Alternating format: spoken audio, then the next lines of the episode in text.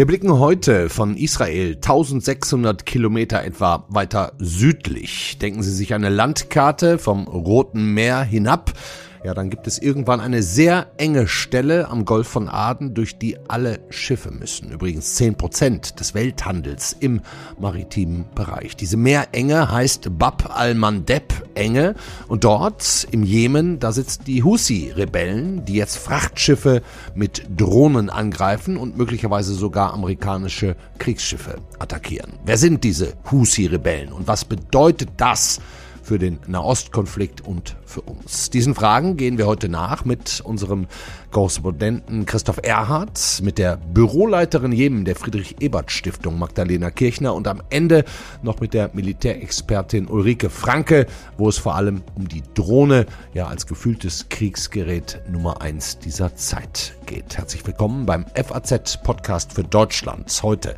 ist Dienstag, der 5. Dezember. Mitgeholfen hat Kati Schneider. Ich bin Andreas Krobock und ich freue mich echt, dass Sie dabei sind.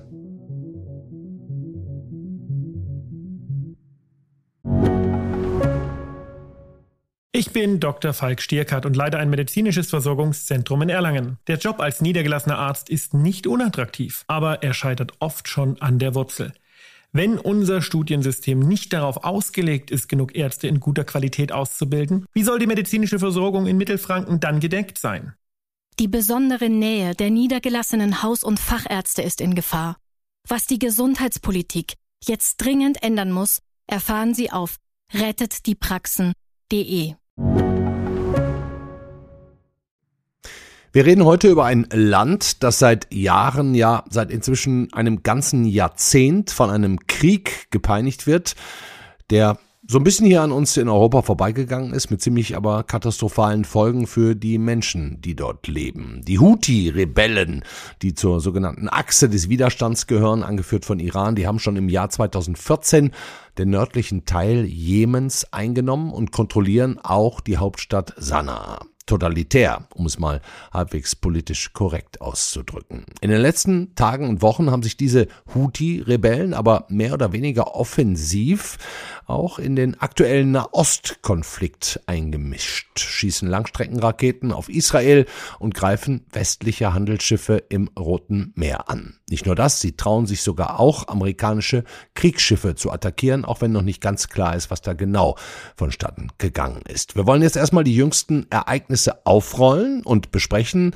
und zwar mit unserem Nahostkorrespondenten Christoph Erhardt, der in Beirut wohnt und arbeitet im Libanon. Und ich sage Hallo Christoph. Hallo. Christoph, kannst du denn in der aktuellen Situation überhaupt noch nach Jemen reisen? Ist das möglich? Reisen in den Jemen sind wahnsinnig kompliziert. Also es gibt die Möglichkeit, äh, ein Visum zu bekommen.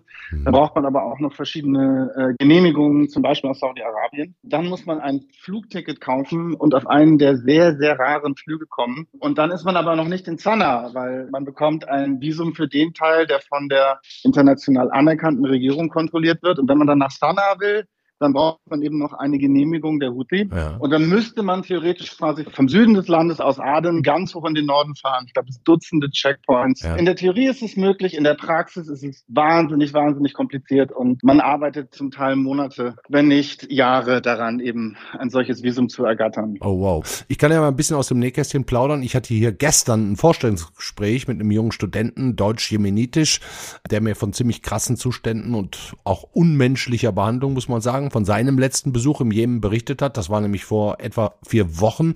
Würdest du so weit gehen und sagen, zumindest der nördliche Teil Jemens ist inzwischen auch so eine Art Terrorstaat, vielleicht vergleichbar mit Afghanistan? Das hängt natürlich zum einen stark davon ab, wo die Leute herkommen, wie sie sich in den verschiedenen Teilen des Landes fühlen. Ne? Das Land ist schon geografisch, wenn man so will, auch zersplittert. Also als ich in Aden war zum Beispiel, haben mir viele Leute, die aus dem Norden kommen, erzählt, dass sie eben an den Checkpoints südjemenitischer Milizen wahnsinnig schikaniert würden. Leute, die aus dem Süden kommen, erleben Ähnliches im Norden. Ja. Das sollte jetzt aber nicht zu sehr relativieren, dass die Houthi im Norden einen einigermaßen paranoiden Sicherheitsstaat errichtet haben. Also es wird schon sehr, sehr genau drauf guckt, was Leute sagen. Es werden liberale Leute, äh, Andersdenkende dort schon verfolgt. Ich weiß nicht, ob ich Terrorstaat sagen würde, aber es ist, glaube ich, eine ziemlich handfeste Diktatur da oben. Ja. Äh, ganz mal kurz zur Begrifflichkeit. Ne? Also du hast jetzt einmal Houthi gesagt, das ist, glaube ich, die korrekte Aussprache. Sprachweise, ne? Also mit dem englischen TH eigentlich heißen die Houthi-Rebellen. Ne? Also bitte Verzeihung, liebe Hörerinnen und Hörer, wenn wir hier ab und zu mal einfach Houthi sagen. Aber Houthi wäre eigentlich korrekt, oder? Richtig, ja. ja. Dann lass uns doch mal auf diese Rebellen schauen.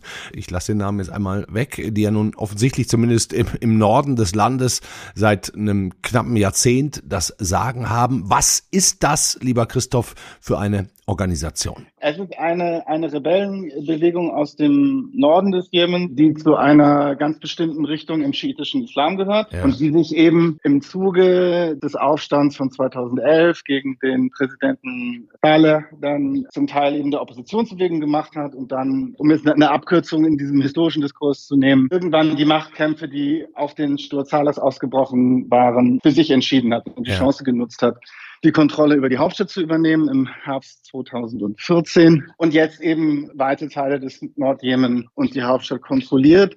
Und ich glaube, das, was wir jetzt im Roten Meer erleben, das ist, glaube ich, das, was hier jetzt auch interessant ist die eben mit iranischer Unterstützung ein Raketen- und Drohnenarsenal aufgebaut hat, ja. das inzwischen in der Lage ist, den Welthandel, also zehn Prozent des Welthandels gehen ja durchs Rote Meer, eben durch Raketenangriffe und Drohnenangriffe eben auch zu bedrohen und eben auch Nachbarländer wie Saudi-Arabien mit Raketenangriffen oder Drohnenangriffen zu überziehen oder auch die Vereinigten Arabischen Emirate. Ja, ja.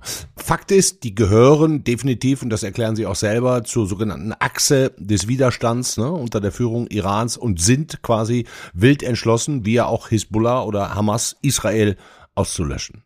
Ja, das ist Teil der Rhetorik, das ist zentraler Bestandteil der Ideologie. Mhm. Das ist ja auch Teil des Slogans, die immer wieder in der Propaganda anklingen. Ich bin mir beim Arbeitsverhältnis mit Iran, wenn man das so platt sagen darf, nicht sicher, ob das äh, ein Verhältnis ist, das wie Befehlshaber, Befehlsempfänger funktioniert. Also Iran sagt jetzt, äh, bitte lenkt doch mal die Amerikaner und die Israelis auch nochmal von der Hamas ab und ja. fangt an, da am Roten Meer loszuschlagen. Ich glaube, das ist eine Bewegung, die einen großen Eigenantrieb dabei hat ah, ja. und die da auch ideologisch betrieben ist, die allerdings auch weiß, dass das bei der eigenen Bevölkerung gut ankommt, ah, ja. sich eben als Freiheitskämpfer für die palästinensische Sache zu inszenieren. Und das Verhältnis zu den Iranern hat sich auch gewandelt über die Jahre. Ich glaube, dass anfangs das für die Iraner ein super Investment war, mit relativ wenig Mitteln Rivalen wie Saudi-Arabien verhältnismäßig großen Schaden zuzufügen, sie eben in einen sehr ruinösen Krieg zu verwickeln, ja. in dem die Saudis wahnsinnig viel Geld und politisches Kapital investiert haben und die Iraner relativ wenig machen mussten. Über die Jahre haben sich beide Seiten schon angenähert, eben dadurch, dass die Iraner geholfen haben,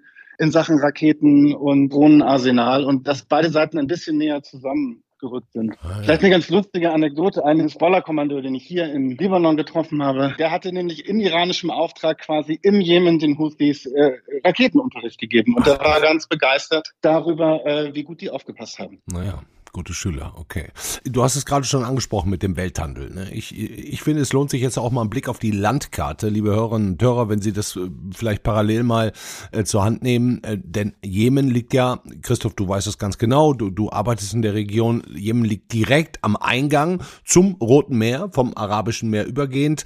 Das Rote Meer geht dann irgendwann in den Suezkanal über und ist quasi die wichtigste Schifffahrtsverbindung überhaupt von Asien nach Europa. Du hast gerade schon gesagt, zehn Prozent des Welthandels läuft über diese Verbindung und auch, auch zurück. Ne? Gerade Japan importiert, glaube ich, wahnsinnig viel Gas aus dem Nahen Osten, was auch über diese Passage kommt. Und die Hussi haben in den letzten Tagen und Wochen ja zunächst mal irgendwie ein Frachtschiff gekapert, das inzwischen befreit worden ist und jetzt auch mehrfach andere Handelsschiffe am Wochenende, vor dem Wochenende ähm, mit Drohnen angegriffen, mit Raketen beschossen. Warum machen die das? Es hat natürlich vor allem mal einen großen symbolischen Wert. Also man kann damit natürlich zeigen, Erstens, wir unterstützen die Sache der Palästinenser, eben auch die Sache der Hamas, äh, indem wir an einer anderen Front Israel und seine Verbündeten ablenken, indem wir also Raketen in Richtung Israel schießen, indem wir da den Druck auf Israel erhöhen. Ich glaube, der militärische und der tatsächliche Druck, der hält sich da noch in Grenzen, aber es zeigt natürlich auch, welches Erpressungspotenzial die Iraner da haben. Denn wenn es tatsächlich da zu einem verschärften Konflikt kommt und wenn dann wirklich irgendwann der Welthandel dort massiv gestört wird, dann können das, glaube ich, auch die Amerikaner nicht ganz so einfach hinnehmen. Und ich glaube, dann hat man eine Situation, in der sie vielleicht ein bisschen mehr tun müssen, die Präsenz ausweiten etc. Und ich glaube, man, man zeigt so ein bisschen die eigenen Folterinstrumente. Ein Stück weit ist das vergleichbar vielleicht sogar mit, mit, mit Libanon, ja. wo ja auch die Hisbollah jetzt nicht mit voller Kraft in diesen Krieg eingestiegen ist, weil auch die Iraner ja eigentlich überhaupt keine große regionale Konfrontation gerade wollen. Und ja. das ist, glaube ich, so ein bisschen, also noch auf einer eher, sagen wir mal, symbolischen Ebene und jetzt kein wirklicher voller Kriegsantritt, weil ich glaube, da wären die Mittel dann auch begrenzter. Aha. Aber sie könnten natürlich den Welthandel noch deutlich stärker stören, wenn sie das wollten. Christoph, und es wird ja immer doller, wenn man sich ja auch vor Augen führt, dass diese Husi, auch wenn sie es nur symbolisch tun, doch möglicherweise auch ein amerikanisches Kriegsschiff ja. beschossen haben, das ja den attackierten Handelsschiffen zur Hilfe geeilt war. Zumindest hat dieser amerikanische Zerstörer namens USS Carney wohl drei Drohnen abgefangen, die in diese Richtung geflogen sind. Also riskieren denn diese Husi ernsthaft auch eine Auseinandersetzung mit den USA? In dem Moment, wo sie, und das ist wohl unbestritten so, auch amerikanische Kriegsschiffe angreifen, riskieren sie natürlich amerikanische Gegenschläge. Ja. Sie riskieren ja auch, dass die Amerikaner sie wieder als Terrororganisation führen. Ja, Trump hatte das gemacht, ne? Biden hat die wieder weggenommen als äh, Terrororganisation. Ganz genau. interessant genau. auch im Übrigen, ja. Und, ja. Und, und hat natürlich unter anderem auch zurückgenommen, weil gerade aus dem Kreise der humanitären Organisationen klar wurde, wenn das passiert, dann schaffen wir in den Regionen, in denen die oder die von den Houthi kontrolliert werden, eben massive Probleme, weil will man also dann einer Terrororganisation über die Vereinten Nationen humanitäre Hilfe zukommen lassen? Wie kann man das machen? Ja. Also da spielen die Houthi mit, mit dem Feuer und da spielen die Houthi allerdings auch mit dem Leid der Zivilbevölkerung.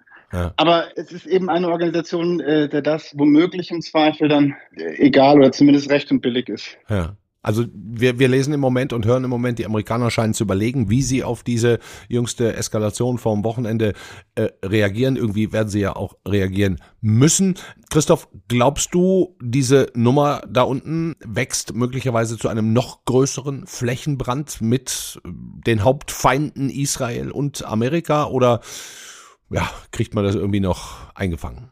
Ich glaube nicht, dass wir im Roten Meer jetzt einen entfesselten großen Konflikt sehen werden. Wie gesagt, die Iraner, glaube ich, wollen das in jedem Fall vermeiden. Aha. Bin mir eben nicht so sicher, wie stark sie dann auf die Houthi einwirken können Aha. oder sie im Zweifel mäßigen können. Sie werden es womöglich versuchen.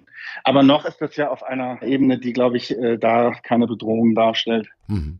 Werden wir beobachten müssen in den nächsten Tagen und Wochen. Lieber Christoph, ich danke dir sehr herzlich ähm, für die spannenden Einblicke, wünsche dir alles Gute, bist ja auch nicht unbedingt in der sichersten Region auf dieser Welt. Pass bitte auf dich auf. Dankeschön, Christoph Erhardt. Ich danke dir.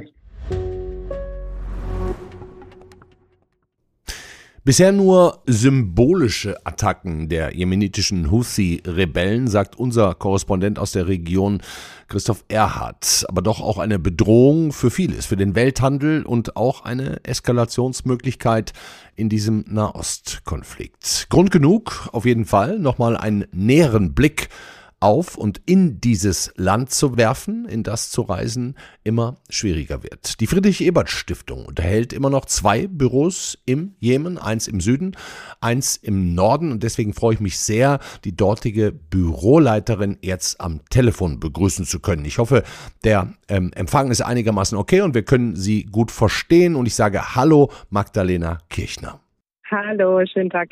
Wo genau erwischen wir Sie jetzt gerade? Jetzt gerade genau erwischen Sie mich in Dubai auf der Weltklimakonferenz COP28. Ja. Das liegt ein bisschen daran, dass ich auch für die Golfstaaten, also die reichen Nachbarstaaten ähm, des Jemen zuständig bin. Wir haben aber auch jemenitische Zivilgesellschaft die gerade weil das Land ja sehr stark von der, vom Klimawandel äh, betroffen ist, ja. auch hier vor Ort sind, um sozusagen die jemenitischen Interessen ähm, zu vertreten. Ah, okay. Und äh, es ist so, es gibt zwei Büros, ne? eins im, im Süden, in diesem geteilten Land, eins im Süden, eins im Norden, aber Sie können da gar nicht mehr sein. Sie arbeiten von Jordanien, von Amman aus, wenn ich das richtig verstanden habe, haben aber weiterhin Büros mit Ortskräften, Hilfskräften von vor Ort.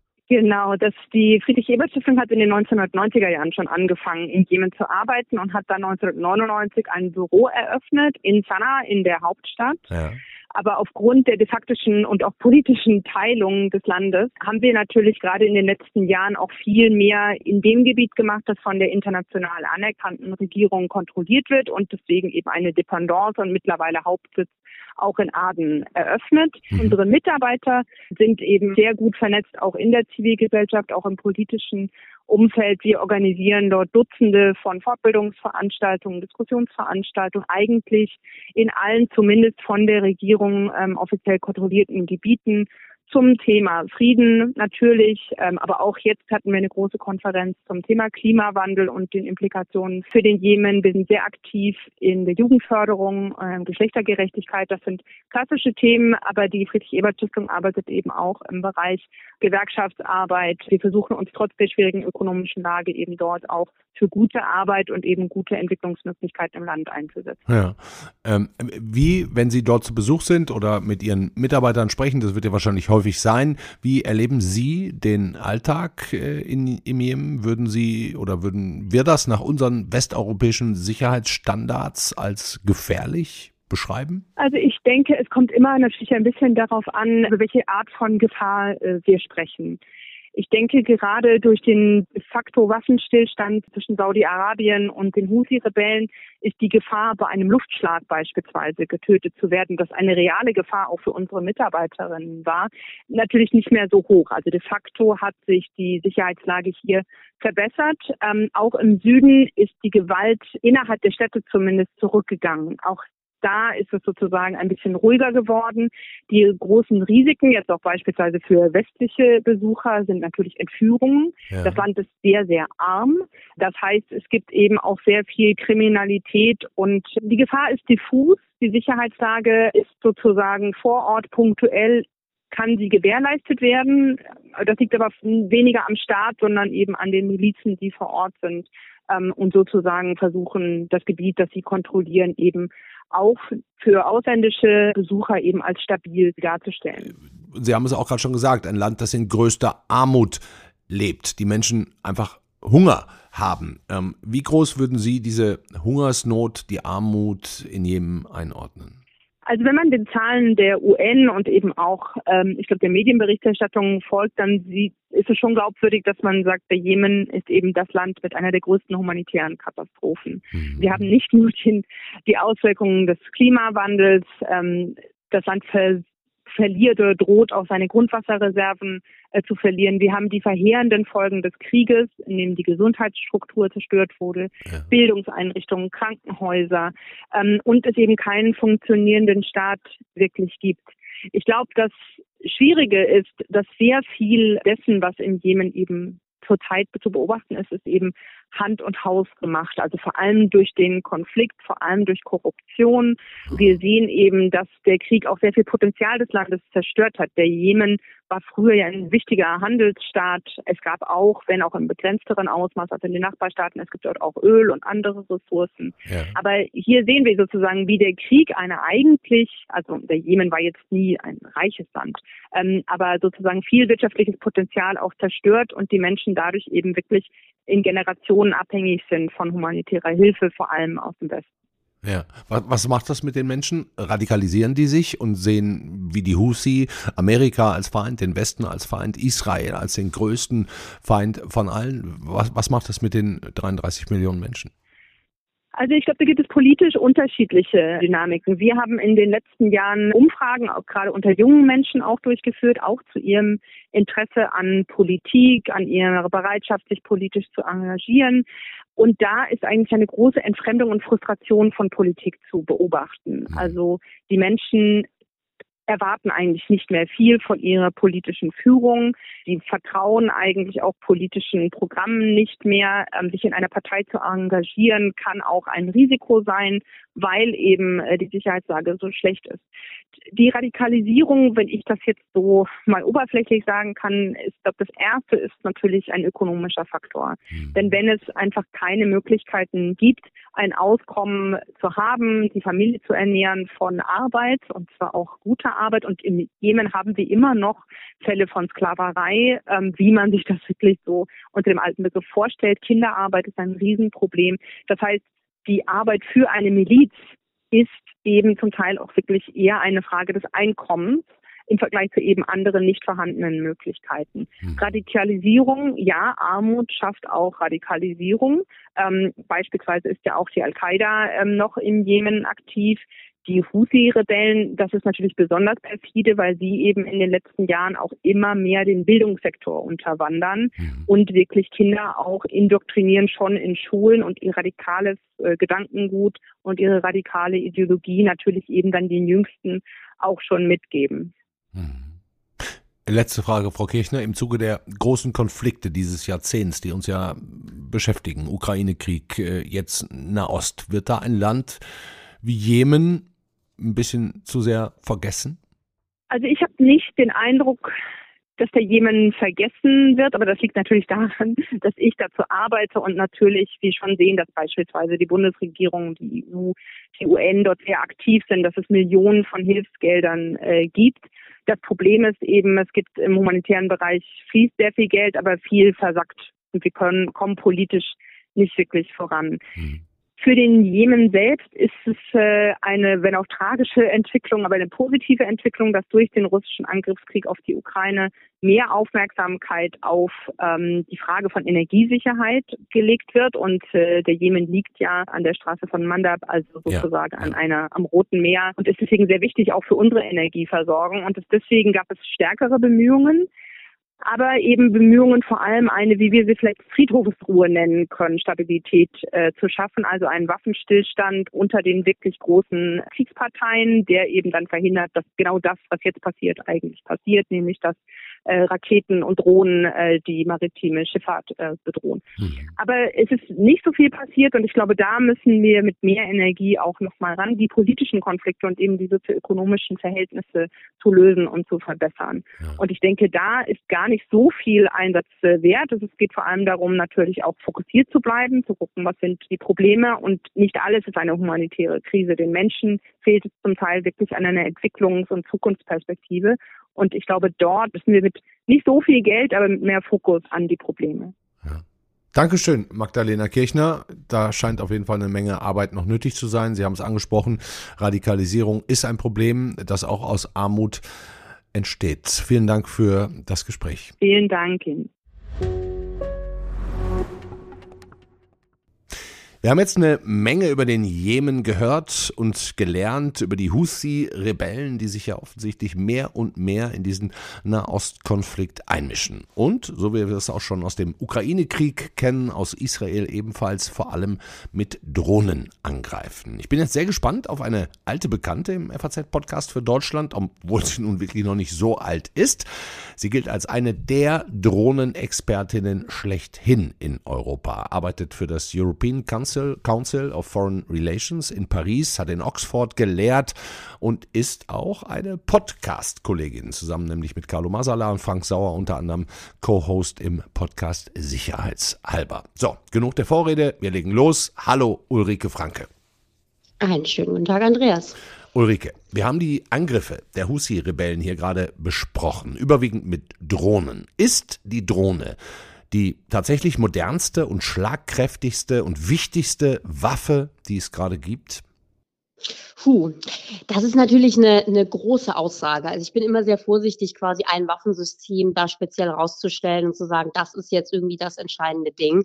Was natürlich richtig ist, ist, dass wir in den bisherigen aktuellen auch leider ähm, Kriegen sehr viele Drohnen sehen und zwar auch Total, die ganze Bandbreite, ja. also ja. von ganz klein bis relativ ähm, äh, groß. Ähm, aber da, da erklärt sich vielleicht auch schon in meiner Antwort, erklärt sich auch schon, warum wir so viel über dieses System reden, nämlich dieser Begriff Drohne beschreibt eben auch eine sehr große Bandbreite von Systemen. Also es ist eben nicht wie der Panzer, wo man sagt, okay, das ist eben dieses ähm, äh, eine relativ klar definierte äh, äh, Ding oder das Kampfflugzeug oder was auch immer, mhm. sondern Drohne beschreibt eben weitestgehend alles von, sagen wir mal, diesen zivilen Drohnen, die du und ich im, im Mediamarkt kaufen können und die eben auch schon sehr stark im, im militärischen Bereich eingesetzt werden, zu wirklich Hochtechnologie, hochentwickelten Systemen, die dann 20, 30 Stunden in der Luft bleiben, 500 Kilo Bomben tragen, all sowas. Und diese ganzen Systeme sehen wir eben aktuell in den Kriegen und sie spielen auch eine wesentliche Rolle ähm, sie sind jetzt wahrscheinlich nicht das, was über den Krieg entscheidet, aber ja, in der Tat, wir sehen sie immer mehr und auch immer mehr eben bei nichtstaatlichen Akteuren, Houthi-Rebellen hast du angesprochen, und äh, ja, eben auch nicht nur immer bei, bei jetzt den großen, starken Militärs dieser Welt. Hm. Sind das denn äh, alles Drohnen aus Iran, mit denen jetzt Russland die Ukraine angreift oder da beobachtet, mit denen die Hamas arbeitet und nun eben auch die Houthis? Äh, nein, also es sind nicht alle aus dem Iran, aber der Iran spielt eine große Rolle. Also bei den Houthi-Rebellen und man muss dazu sagen, wir wissen relativ wenig da, weil man muss sich vorstellen, ähm, das sind natürlich alles nur Erkenntnisse irgendwie jetzt, die, die getroffen werden auf Basis von zum Beispiel abgeschossenen Drohnen oder, oder teilweise eben Aussagen auch von, von den Rebellen selbst, die man natürlich auch immer mit Vorsicht genießen ja, muss. Ja.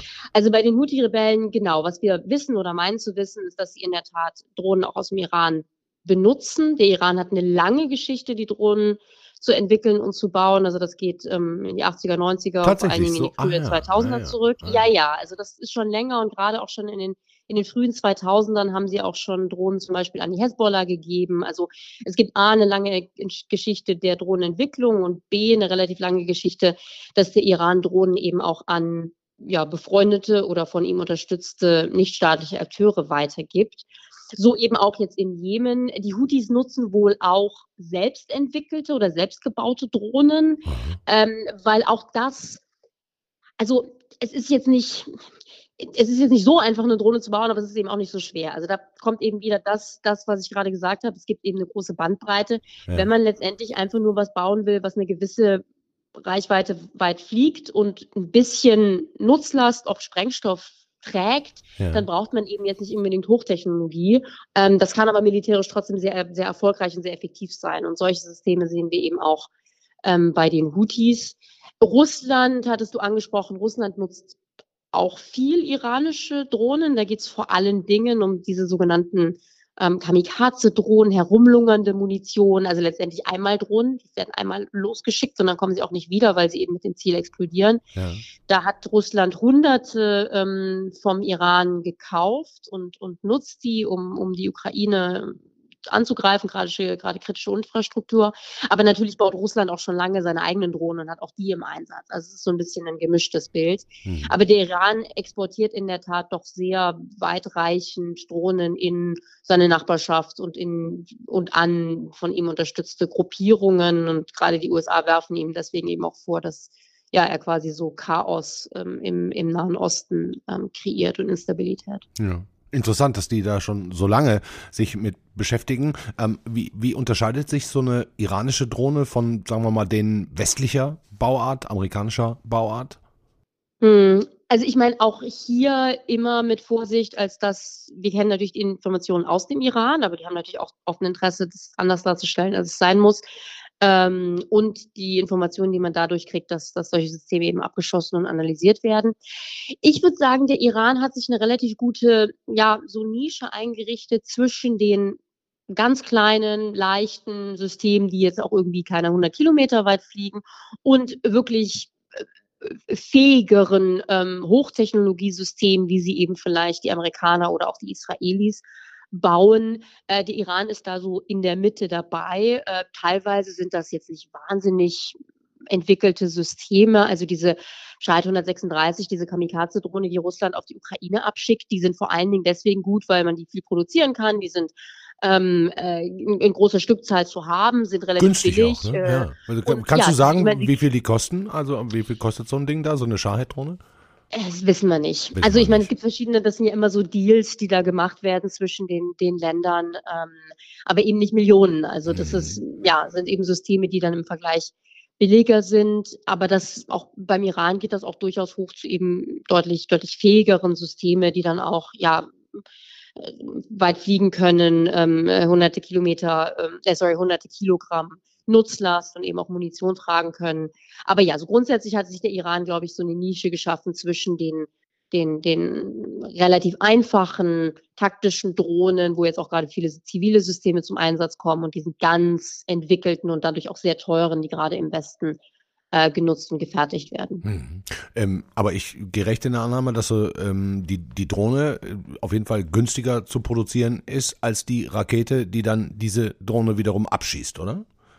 Das ist zumindest die große Herausforderung. Also auch hier ist leider das Problem, Drohne nicht gleich Drohne. Es gibt Drohnen, die kosten hunderte Millionen, also oder vielleicht nicht jetzt hunderte Millionen, aber eben über 100 Millionen. Eine also einzige, schätzen, eine einzige. Ja, das schätzen, ich, ich sage das deswegen, weil wir ein, es ist natürlich immer die Frage, wie man rechnet, aber Ja, ja. wir, wir bauen ja, also wir, die Europäer, entwickeln und, und wollen eigentlich auch bauen die, die sogenannte Euro-Drohne, ein, ein kooperatives System zwischen mehreren europäischen Nationen. Und da gab es mal eine Hochrechnung, die gesagt hat, also wenn das alles so funktioniert, dann kostet die am Ende Stückpreis 150 Millionen, was natürlich komplett absurd ist. Ähm, vielleicht kommt es nicht dazu, aber ne, also ich will nur sagen, Drohnen können auch teurer sein. Teurer also als ein Flugzeug so im Grunde, ne? Genau. Ja, Das ja. sind dann ja jetzt endlich auch Flugzeuge einfach nur ohne, ohne Pilot, ähm, ja. Pilot oder Pilotin im Cockpit. Gut, also ne, es gibt eben Drohnen, die kosten zumindest zehn, mehrere zehn, zehn Millionen, ähm, aber es gibt eben auch welche, die sind ganz billig. Ähm, aber du hast schon richtig angesprochen, die große Herausforderung ist beim Kampf gegen die Drohnen, davon abgesehen, dass man eben die Drohnen erstmal entdecken muss und eben ein System braucht, mit dem man eine Drohne bekämpfen kann, was der Drohne auch angemessen ist, ist die große Herausforderung, dass es oft teurer ist, eine Drohne abzuschießen, als sie zu produzieren.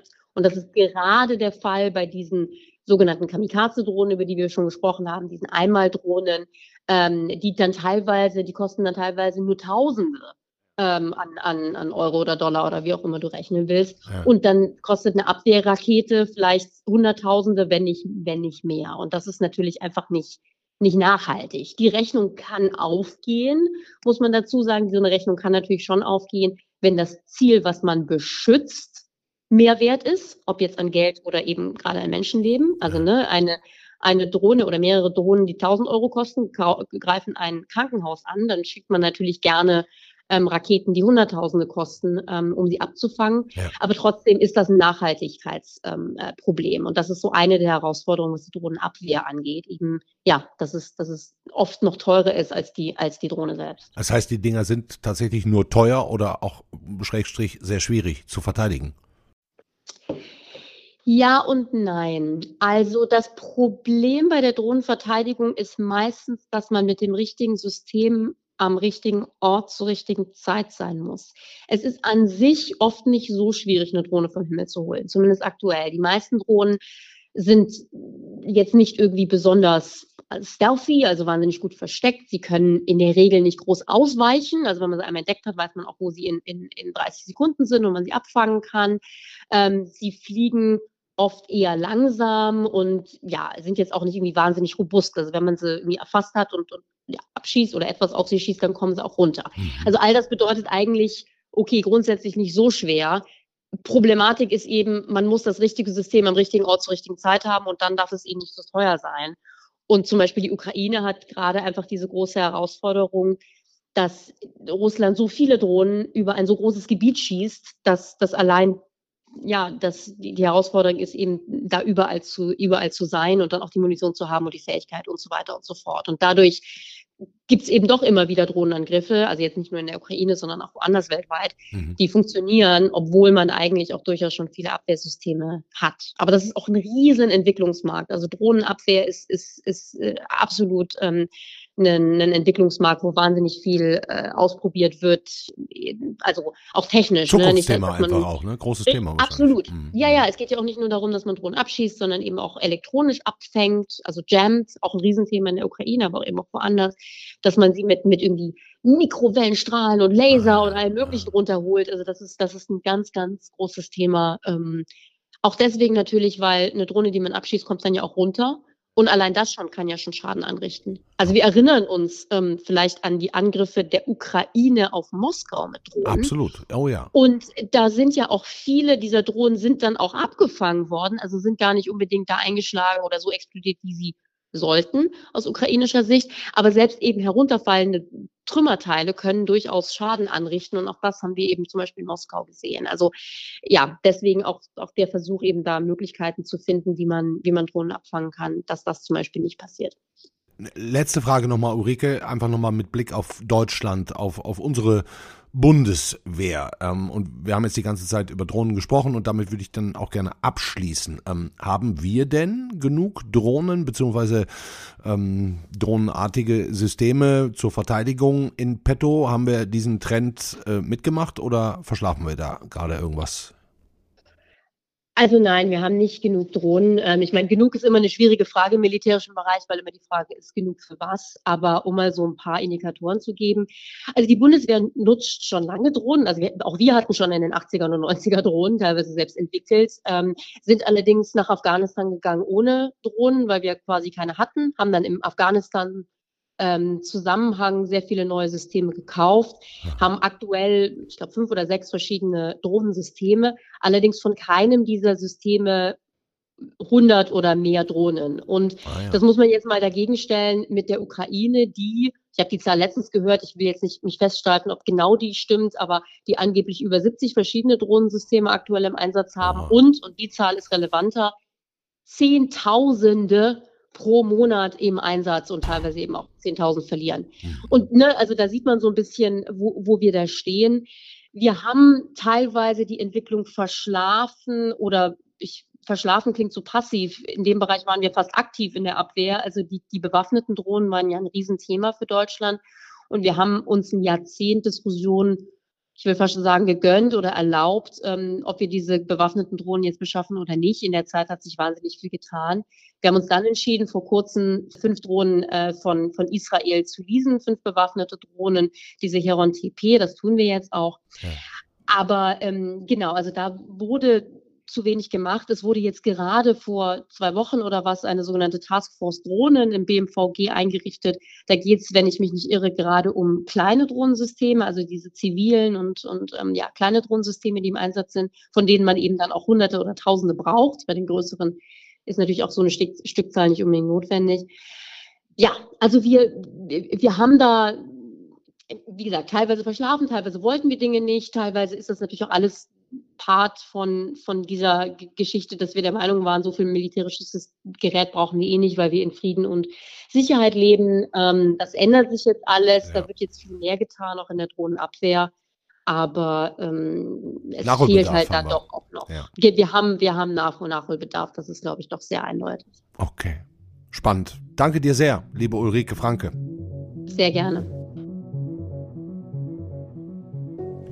Ja, das war der FAZ-Podcast für Deutschland an diesem Dienstag, den 5. Dezember. Morgen ist hier an dieser Stelle für Sie da der Kollege Simon Strauß. Bin schon sehr gespannt. Der nimmt sich das Land Katar vor. Auch ein ganz undurchsichtiger und spannender Player in diesem ganzen, in dieser ganzen Gemengelage. Nennen wir es einfach mal so. Das war's aber für heute von hier. Ich wünsche Ihnen einen schönen Abend. Machen Sie es gut. Ciao.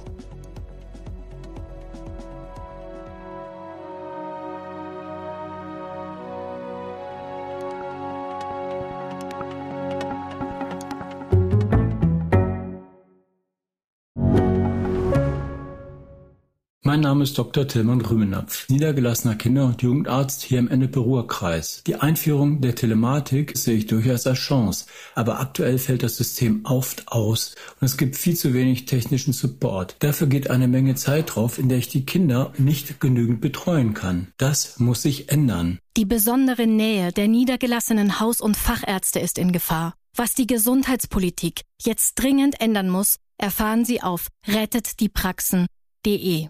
you